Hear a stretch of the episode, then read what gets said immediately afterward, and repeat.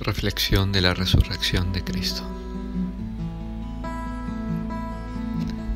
Esta experiencia de los apóstoles continúa siendo la experiencia de muchos que hoy en día creen en Dios e incluso creen en Jesús, pero no creen que esté realmente vivo, que sea capaz de cambiar la vida de una persona, que pueda cambiar nuestra sociedad para ellos, Jesús se ha convertido en una liturgia, en un compromiso de fin de semana, en un libro, incluso en una oración hecha en los momentos de dificultad.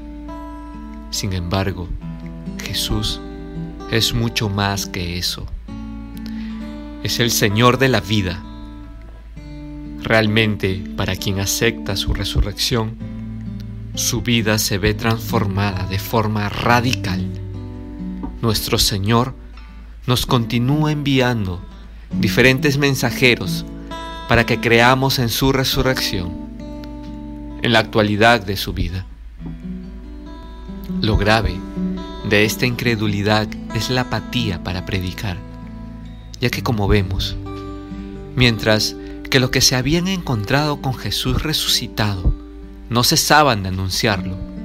Los apóstoles estaban encerrados, lamentándose de la pérdida. Despierta, acepta que Jesús está vivo, sal a su encuentro, déjate llenar hoy por la gracia santificante que brota de su resurrección.